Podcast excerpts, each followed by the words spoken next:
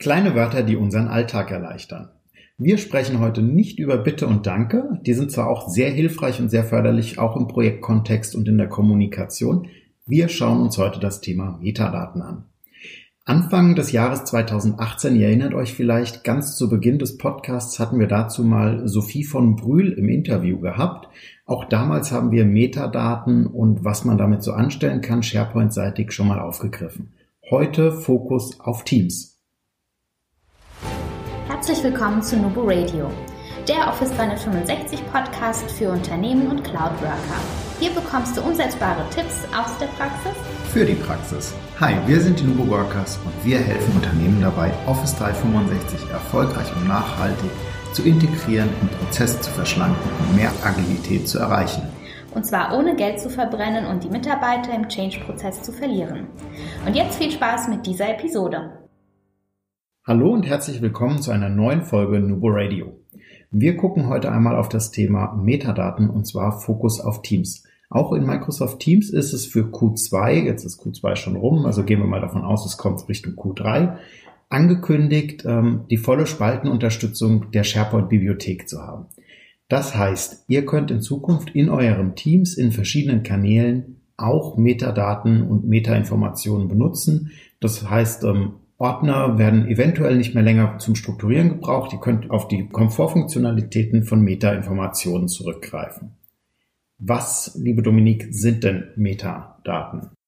Ja, Metadaten, das sind einfach Daten, die die Daten selber beschreiben und dadurch mehr Informationen über diese Daten geben. Ich fand das äh, Zitat von der Sophie von Prühl in dem letzten Podcast total schön. Ähm, ich finde, es ist ein toller Vergleich und zwar ist es so, wenn wir einen Menschen beschreiben würden, wäre ein Metadaten zum Beispiel die Augenfarbe, also blau bei mir. Und so ist es eben auch mit Daten über Dateien.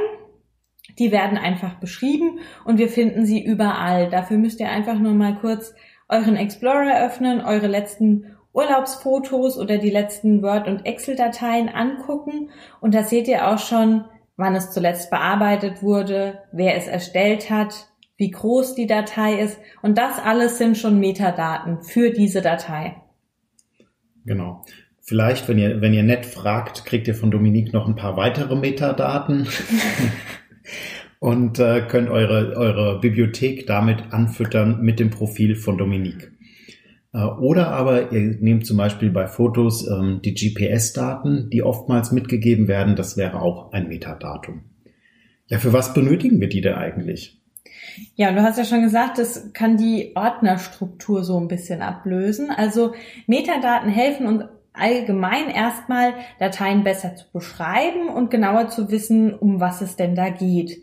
Das heißt, ein Name ist auch schon ein wichtiges Metadatum und mit einem Namen beschreiben wir ja schon oftmals den Inhalt der Datei. Also zum Beispiel, wenn wir jetzt eine Präsentation erstellen und es geht darum um ein Webinar und dann heißt die Webinar OneNote und da wissen wir, okay, wenn wir das nächste Webinar halten, brauchen wir diese Präsentation. Und um einfach noch besser zu wissen, wer die Datei erstellt hat, gibt es dann den Ersteller. Und wenn wir jetzt wieder mhm. im SharePoint sind, zum Beispiel, wer hat die Datei zuletzt bearbeitet? Auch das sehr hilfreich, einfach um nachzuvollziehen, wer denn was geändert hat, wann es zum Beispiel auch geändert wurde, ist die Datei noch aktuell oder ist sie schon älter. Das alles erfahren wir über Metadaten. Genau. Wie ist es denn im Falle der Kommunikation? Also wenn wir jetzt gerade unseren Fokus mal ändern von der technischen Seite hin zu der sehr weichen Seite. Ähm, Stichwort Change Management. Also wir wollen jetzt eine Ordnerstruktur ablösen und fangen dafür an und bauen gemeinsam mit dem Fachbereich äh, eine Metadatenstruktur auf. Wie, was ist denn da wichtig? Also wichtig ist auf jeden Fall erstmal mit dem Fachbereich zu sprechen und herauszufinden, mit welchen Wörtern und mit welchen Daten Sie denn arbeiten. Also wenn wir mal bei ähm, dem, dem Dokument, zum Beispiel der PowerPoint-Präsentation bleiben, es ähm, ist eine Präsentation und dann würde es darum gehen, okay, Dateityp ist klar, Name ist vielleicht auch klar, aber Sie möchten noch eine Kategorie haben, also eine Spalte, wo die Kategorie eingetragen wird. Ist es eine Schulung oder ist es ein Trainer Guide oder ist es einfach ein Flyer oder Informationsmaterial? Und da ist es aber wichtig, dass man herausfindet, mit welchen Begriffen der Fachbereich arbeitet mhm. und da direkt auf die Bedürfnisse und Anforderungen von dem Fachbereich eingeht und nicht einfach irgendwelche Metadaten vorgibt und sagt, ihr braucht jetzt das und das und das, sondern findet raus, was sie brauchen. Brauchen sie die Kategorien oder brauchen sie ein Freigabedatum? Wann wurde es genehmigt? Oder müssen sie es vielleicht sogar genehmigen lassen und brauchen eine Person, die das Ganze genehmigt? Auch das wäre ein Metadatum. Das heißt, ich kann darüber auch gegebenenfalls einen Prozess abbilden, der nicht vielleicht mit Flow oder mit Nintex oder mit ähm, einem SharePoint Designer Workflow, gut, wenn wir jetzt auf äh, Teams gucken, dann eher der nicht, aber wenn wir on-premise gehen würden, auf den Server zurück, ähm, abbilden können oder aber vielleicht auch manuellen Prozess, der sich entsprechend über Ansichten und solche Geschichten definiert. Genau, also das ist auch damit möglich. Mhm. Vielleicht ein kurzer Ausflug oder ein Best Practice Ausflug äh, in, in die Praxis. Ich hatte gerade äh, ein kleines Projekt sozusagen bei einem Kunden gehabt, wo wir für ein größeres internes Projekt, also das ist ein größerer interner Auftrag, der da abgebildet wird, ähm, die komplette Projektseite auf Metadaten umgestellt haben. So, jetzt könnte man ja meinen, mit Metadaten, ah, vielleicht äh, löse ich alle Bibliotheken ab, schmeiß alles in eine Bibliothek rein. Das funktioniert theoretisch, wir haben uns in dem Fall zum Beispiel dazu entschieden, dass wir vier oder fünf, ich bin mir gerade nicht ganz sicher, Bibliotheken aufgeklustert haben, weil es gab einmal eine Restriktion, jedes Projektmitglied darf alles sehen, außer die Sachen, die vom Projektleitungskreis verarbeitet werden. Also Zahlen, Daten, Fakten ähm, fallen in diese Bibliothek. Die hat auch eigene äh, Berechtigungen und Metadaten. Dann gibt es eine Bibliothek, in welcher ein Freigabeprozess abgebildet wird. Der wird gar nicht mal ähm, automatisiert abgebildet, sondern der wird wirklich über Ansichten und auch über ähm, einfachen Zuruf auf dem Gang, in Anführungszeichen, abgebildet, wo Informationen erfasst werden. Welche Version ist jetzt gerade die freigegebene Version? Auf welcher wurde der Review durchgeführt? Was ist das entsprechende Protokoll dazu? Wer hat es freigegeben, beziehungsweise welcher ähm, Qualitätsmanager ist der Freigebende? Das war die andere Bibliothek. Dann haben wir eine Projektdokumente, das ist eine lose Sammlung. Da kann jeder über einen fest vorgegebenen Metadatenbaum, der praktisch an der linken Seite auch als Navigationselement eingebunden wurde, ähm, entsprechend äh, interagieren und das ist so ein bisschen Ordner-Feeling, sage ich mal. Und dann gibt's noch äh, eine andere Bibliothek, die für ähm, Korrespondenz mit Lieferanten abgebildet ist. Da ist auch E-Mail-Empfang enabled. Das heißt, wenn ich äh, die Bibliothek auf CC setze, wird die E-Mail dort direkt abgelegt und ich muss es händisch dann nachtaggen. Genau, so viel mal kleiner Rundflug aus der Praxis. Funktioniert übrigens sehr gut, ist jetzt seit äh, drei, vier, drei, vier Monaten am Start. Ähm, war einiges an Arbeit, die Metadaten rauszufiltern, rauszufinden, aufzubauen und auch die Leute natürlich wieder abzuholen und zu schulen, die Key-User für das ganze Thema und ja, spannendes Projekt.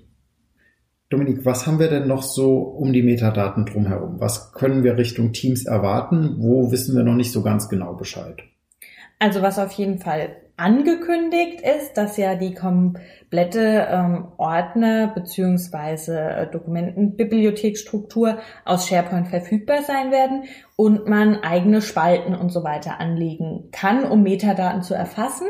Da kann man sich dann auch immer noch mal überlegen, was für einen Spaltentyp macht denn jetzt für mein Metadatum Sinn? Also macht wirklich eine freie Textspalte, wo jeder einen freien Text einfach eingeben kann ähm, Sinn oder ist da die Gefahr doch zu groß, dass ein Tippfehler drinne ist und dann die Ansichtfilterung vielleicht nicht mehr funktioniert oder unterschiedliche Abkürzungen verwendet werden?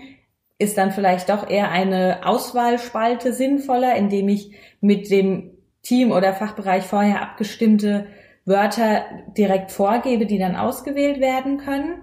Oder da weiß man aber noch nicht so genau, wie das in Teams abgebildet wird, ob es abgebildet wird. Das ist der Terminologiespeicher, also sprich, das wäre der Spaltentyp verwaltete Metadaten.